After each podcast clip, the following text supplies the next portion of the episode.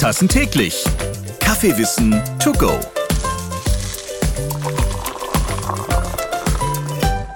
Feines Kaffeemehl, Milchschaumdüse, ordentlich Druck. Ja, wahre Kaffeekenner und Kennerinnen, die wissen natürlich sofort, um was es jetzt geht. Um Siebträger. Ich bin Ralf Potzus und ich habe hier zwei linke Hände, ja, mein Leben lang schon. Technisch bin ich eine Katastrophe und darum habe ich großen und allergrößten Respekt vor diesen massiven Geräten hier vor mir in der Kaffeeakademie bei Chibo. Und diese kleinen Wunderwerke kredenzen mit der richtigen Technik den perfekten Espresso. Ja, wir geben dieses Mal dem Siebträger richtig Druck und auch handwerkliche Loser wie ich, die werden nach dieser Podcast-Folge schlauer sein, welcher Siebträger am besten zu einem passt. Bella Carina, schön, dass du bei mir bist. Danke, Ralf. Bella Italia, sag ich da. Denn wer denkt bei unserem schönen Nachbarland sonnenverwöhnt nicht an köstliche Speisen und Getränke? Und ganz vorne für mich natürlich mit dabei der perfekte Espresso. Denn die Italiener, das muss ich neidlos anerkennen, können das kleine, starke, schwarze Getränk ganz besonders in Perfektion sozusagen. Meist kräftig im Geschmack, satte Creme und samtig im Mund. Mmh. Heute stehen mir zwei Experten dafür Rede und Antwort für alle, die nachdenken, sich einen Siebträger zu kaufen. In groß, wie Ralf gerade schwärmte, oder vielleicht auch in ganz klein. Und Druck erfährt hier wirklich nur die Bohne für den perfekten Kaffee. Herzlich willkommen, Indre und Wilko. Hallo, ich freue mich, dass ihr in der Kaffeeakademie wieder zu Besuch seid. Moin. Urlaub, Italien und Kaffee. Wenn die Deutschen im Urlaub sind, dann schmeckt Ihnen in Italien der Kaffee tatsächlich am besten. Das sagen 39 Prozent. Wilko, hast du eine Erinnerung an Italien und Kaffee? Ich muss leider zugeben, ich war noch nie in Italien und durfte dort ebenso noch keinen Espresso trinken. Demnach werde ich das auf jeden Fall zeitnah mal nachholen. Ansonsten genieße ich den Espresso auch gerne sonst in Hamburg oder sogar zu Hause selbst gemacht. Und Indre, wie geht's dir? Ich verbinde eigentlich, wenn ich ähm, an Italienurlaub denke und an Espresso gemeinsam, dann ist für mich der Sospeso da in Erinnerung geblieben. Das ist eine Tradition in Italien. Das ist wörtlich übersetzt, heißt es der Aufgehobene. Das heißt, ich gönne mir morgens, um einen guten Start in den Tag zu haben, einen schönen Espresso und bezahle aber zwei und verschaffe somit jemandem, der sich das vielleicht nicht leisten kann, an einem Tag so gut zu starten wie ich, einen Espresso, der ihn dann für sich abholt und ähm, dann ebenfalls genießt, aber nicht bezahlen muss. Das ist echt eine schöne Geste. Und auf den Espresso kommen wir auch gleich nochmal zu sprechen. Jetzt starten wir tatsächlich mit den Maschinen. Also erst der Vollautomat, der in keiner Küche gefühlt mehr fehlen darf. Jetzt sind die Siebträger im Kommen. Indre, hilf uns mal. Wer sollte sich denn einen Siebträger kaufen? Für wen kommt so ein Gerät überhaupt in Frage? Also äh, dazu muss Und man denk an den linken Hände, Ralf. Hm? Immer, Ralf. Wie sollte ich dich jemals vergessen bei sowas? Also der Siebträger ist im Vergleich zu dem Vollautomaten darin schon unterschieden, dass ich sehr, sehr viel selber mache. Ja? Also bei dem Vollautomaten drücke ich auf den Knopf und mein fertiges Getränk kommt gewünscht genauso raus. Bei dem Siebträger habe ich sehr viel mehr Handhabe, Dinge selber zu entscheiden. Das heißt, ich kann selber festlegen, wie male ich das Malgut, also wie male ich den Kaffee, welchen Malgrad hat der. Ich kann bestimmen, wie das Verhältnis zwischen Kaffeemehl und Wasser ist. Und ich kann den Anpressdruck und das Tampen, das heißt, wie fest drücke ich das alles. Also es ist sehr viel mehr Handwerkszeug, eine Siebträgermaschine zu bedienen, sodass ich den individuell auf meine Bedürfnisse einstellen kann. Und somit sollte sich ein Siebträger nur der anschaffen, der auch Lust daran hat und Spaß daran hat, Sachen selber zu entwickeln. Wilko, du bist ja das erste Mal bei uns im Podcast und Indre kennt vielleicht der ein oder andere Hörer schon mal als unsere Kaffeesommelier. Was ist denn dein Joballtag bei Chibo? Ja, also ich bin jetzt etwa seit drei Jahren bei Chibo und bin im Bereich der allgemeinen Kaffeezubereitungsartikel beschäftigt. Unter anderem eben auch äh, die Siebträger.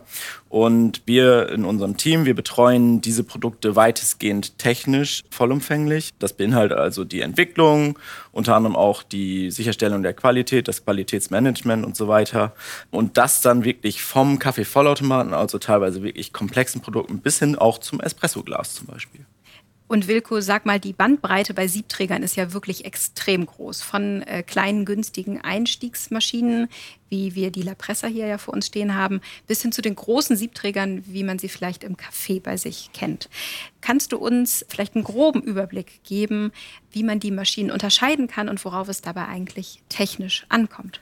Genau, also bei Siebträgern lohnt sich immer ein Blick in das Innenleben. Letztlich unterscheiden die sich technisch dort zum Beispiel in den Heizsystemen, bei den Pumpen, bei den Ventilen, nicht zuletzt auch im Preis und in der Qualität des Gehäuses und der Optik, der Haptik und so weiter und so fort. Das beeinflusst alles äh, natürlich auch das Getränk, was aus der Maschine ähm, zubereitet werden kann, mit eben der passenden Expertise. Ja, wie Indre ja schon gesagt hat. Wenn du jetzt auf unsere La Pressa schaust, also den ersten kleinen Siebträger von Chibo, was kann die denn? Die steht ja vor uns und wir holen auch gleich Indre dazu, damit wir vielleicht auch gleich schon mal anfangen zu malen. Und da beschreiben wir die doch mal, weil hier stehen ja so riesengroße Geräte, ne? so Siebträger äh, für eine ganze Küche. Und dieser Siebträger, den ihr euch jetzt rausgesucht habt, der ist klein und schnuckelig. Also ich würde mal sagen, eine etwas größere Kaffeemaschine, aber passt überall hin. Schlank ist sie auf jeden Fall.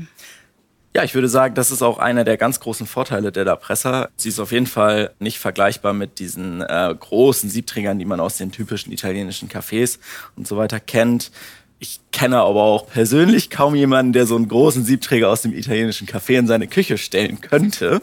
Daher war das auch immer das Ziel bei der Entwicklung dieser Maschine, wirklich eine Einstiegsmaschine für den ambitionierten Anfänger zu kreieren, der sich eben diese Maschine in die Küche stellen kann, Spaß daran hat, Spaß an diesem Retro-Design auch findet, was ja auch einen gewissen italienischen Flair verströmt.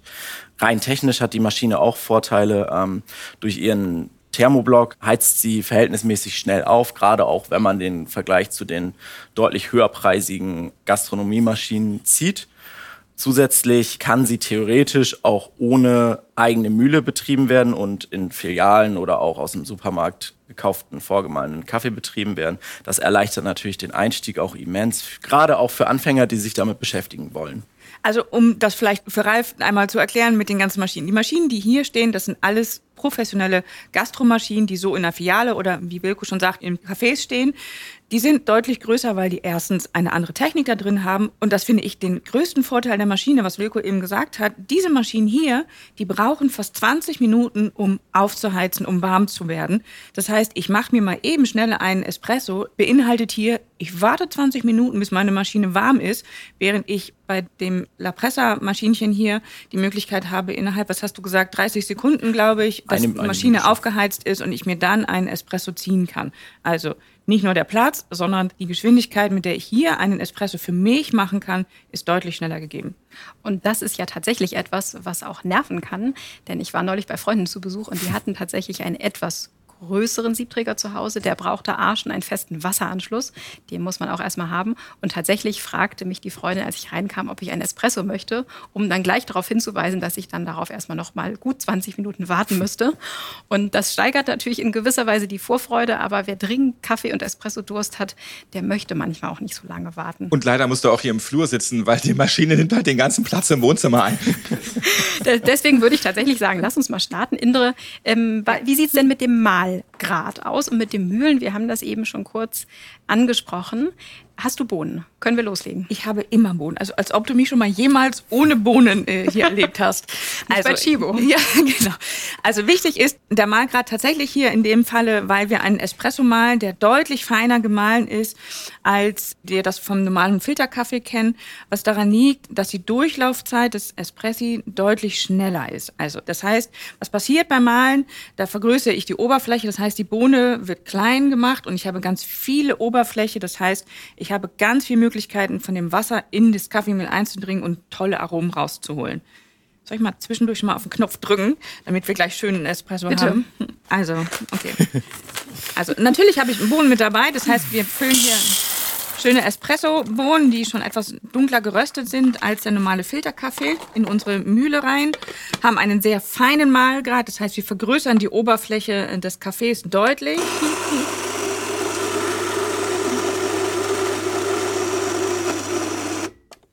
Also, wir haben den Espresso jetzt deutlich feiner gemahlen, als man das einem normalen Filterkaffee kennt.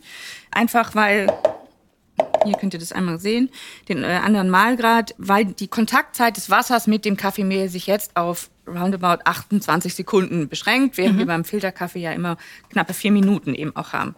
Den können wir jetzt in unseren Siebträger reinfüllen, also in, ne, ach, das kann Wilko machen, der kennt sich mit seiner Maschine eh am bestens aus. Und das Ganze ist am schönsten natürlich, wenn wir das Ganze auf einer Waage zubereiten. Das heißt, wir brauchen ungefähr sieben Gramm für einen einzelnen Espresso oder wenn wir den doppelten nehmen, dann wären wir so bei knapp 15 Gramm. Ja, da hast du gut was reingekippt, Wilko.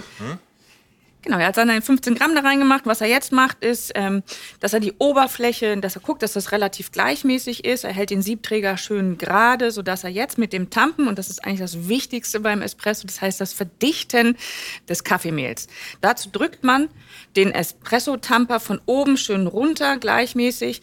Genau, dreht ihn noch mal so ein bisschen, dass sich die Oberfläche des Kaffeemehls gleichmäßig verteilt. Jetzt habe ich eine Oberfläche, die schön gleichmäßig ist. Das heißt, das Wasser läuft jetzt an allen Seiten gleichmäßig durch.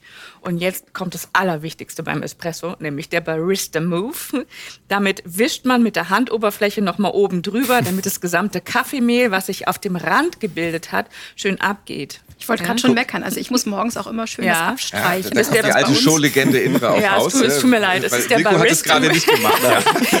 Deswegen habe ich schnell eingegriffen. Also der Barista Move, äh, so heißt es immer, und dann kann man nämlich das noch an der Schürze abwischen.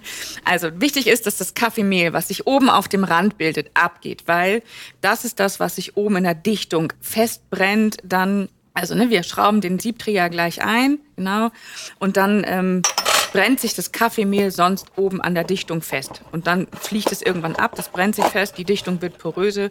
Wir arbeiten ja mit ordentlich Druck, das haben wir ja auch schon erzählt, dass diese Maschine ordentlich Druck erzeugen kann.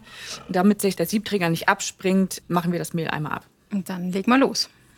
Ja, dann legen wir mal los und äh, fangen bei dem großen Sieb dann natürlich mit einer Doppeltassenbrühung an. Schön leise auch die Maschine. Auch ein Unterschied zu den anderen Maschinen übrigens. Und wir sehen jetzt gleich, wie ähm, der Espresso ja auch in verschiedenen Farben da reinläuft. Also die Hörer können sich jetzt nur darauf verlassen, dass wir das hier sehen. ja, tatsächlich, aber ähm, links ist es hellbraun und rechts ein bisschen dunkler und auch. Nee, ra- mit rechts und links hat das tatsächlich nichts zu tun, so. sondern es, ich meinte eigentlich eher die unterschiedlichen Schichten, die in den Espresso reinlaufen. Und Am zwar Anfang- fängt es von ganz dunkel an. Ja, genau. Am Anfang war es deutlich dunkler und dann wird es Jetzt deutlich beide heller. ungefähr ähnlich, das stimmt, ja. Äh, Genau. Aber ist mir aufgefallen. Ne? Aber warum ist das so unterschiedlich von der Farbe? Also das ist so ein bisschen so, das kennt man auch vom Tee. Ne? Wenn man das erste Mal Teewasser aufgießt, dann ist es ordentlich viel Aroma und dann wird es immer ein bisschen weniger. Wenn man es letztlich dann irgendwie mischt, dann haben wir das perfekte Aroma. Also ordentlich viel wird am Anfang rausgespült und immer etwas weniger wird dann äh, später nochmal rausgespült. Wichtig ist, dass das Mischverhältnis stimmt, deswegen darf man den auch nicht vorher abbrechen. Ja? Also Man kann also nicht äh, denken, ich mache jetzt mal einen halben Espresso und Nee. nehme nur die erste Hälfte. Das schmeckt wahrscheinlich scheußlich. Ja, genau. Die erste Hälfte ist ordentlich bitter und, Mhm. und kräftig. Das ist so ein bisschen, das hast du auch noch so stundenlang auf der Zunge. Also das wirst du so schnell auch nicht wieder los dann. Und dann hinten raus wird das Ganze immer etwas wässriger. Aber Ja. du brauchst dieses gesamte Gebilde an Mischung, damit du den perfekten Espresso hast. Und was ich hier auch sehe, ist ja eine extra schöne Crema. Ähm, Und ich habe mal gelernt, tatsächlich, wenn ich da jetzt ein bisschen Zucker draufstreuen würde, dass sie in Was Augen, ja niemals tun was ich würdest. niemals tun würde, weil ich ihn ganz schwarz trinke. Aber wenn ich es tun würde, dann bräuchten die Zuckerkristalle ein paar Sekunden, bis sie einsacken. Im Idealfall, richtig? Genau, also eine perfekte Creme er- erkennt man erstmal daran, dass sie geschlossen ist, also Ja. dass das eine schöne geschlossene Creme oben drauf ist und dass sie in der Mitte noch so einen kleinen weißen Fleck Mhm. hat oder hellbraunen weißen Fleck hat, genau. Und wenn du dein, das ist der sogenannte Zuckertest, damit kann man die Standhaftigkeit der Creme äh, testen, indem man so ein kleines bisschen Zucker oben drauf streut. Der soll mit Möglichkeit wirklich erst sehr viel später einsacken und noch sich oben drauf halten. Und eben auch, wenn, äh, genauso wie Wilko jetzt gerade da drin einmal ein bisschen rührt, um das äh, ordentlich zu vermischen, dann schließt sich die Creme auch direkt wieder. Es duftet auch schon köstlich. Jetzt kann ich ja mit der Lapresso, Wilco und Indre nicht nur Espresso zubereiten, sondern sie hat ja sogar noch eine extra Milchschaumdüse. Wie funktioniert das da? Worauf muss ich da achten, Wilco? Ja, die Maschine muss, ähm, wenn man äh, Milchschaum, Milchschaum will, muss man ähm, erstmal die Maschine aufheizen lassen, Ja. da die Temperatur eben zur Dampferzeugung äh, deutlich äh, nach oben gehen muss, um eben einfach genug auch genug Dampf zu erzeugen.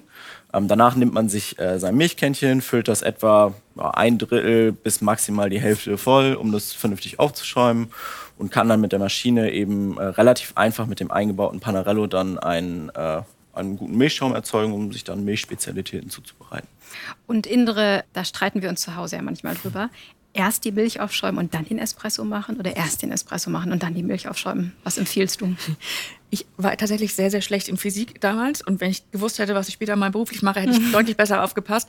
Also die Schichtung beim Latte Macchiato entsteht dadurch, dass die Milch kälter ist als der Espresso. Das mhm. heißt, die Moleküle sich anders bewegen in diesen beiden unterschiedlichen Getränken. Das heißt, du musst immer zuerst die Milch aufschäumen und auch zuerst ins Glas bringen, sodass ich dann nochmal Milch und Milchschaum setzen kann während du den Espresso dann zubereitest. Und wenn du dann vorsichtig den Espresso oben einfüllst, dann entsteht diese schöne Schichtung, sodass du unten Milch, Espresso und oben Milchschaum und hast. Und beim Cappuccino ist es ja sowieso auch so, dass ich das in, den fertigen es, in den fertigen Espresso dann genau. die schön geschäumte Milch einmal durchgeschwenkt. Genau, aber auch da füllst du wieder erst, also schäumst du zuerst ja. die Milch auf. Ich werde das zu Hause nochmal vortragen. Wir halten fest, neben dem kleinen Siebträger kann man auch noch eine ganze Reihe an Zubehör gebrauchen. Also ich sehe hier Tempermatte. Heißt sie eigentlich Tampermatte oder Tempermatte? Also ich sage Tampermatte, es gibt aber viele, die auch Tempermatte sagen. Genau, und wir haben eben schon bei Wilco die Knockbox gehört und das passende Milchkännchen. Ich freue mich jetzt richtig auf Kaffeeliebe auf Italienisch. Vielen Dank für den Espresso, ihr beiden. Vielen Dank dir. Vielen Dank. Die La Pressa, die passt auf jeden Fall unter den Arm, wenn man mit der Vespa unterwegs ist. Vielen Dank, Karina, Inde und Wilko. Ihr macht uns das Siebträgern sehr leicht und auch schmackhaft. Ich denke jedoch, dass ich mich lieber von euch Profis verwöhnen lasse. Eure Hände können einfach den besten Espresso kredenzen. Also bitte noch mal ran ans Gerät. Das machen wir selbstverständlich für dich, machen wir. immer sehr gerne.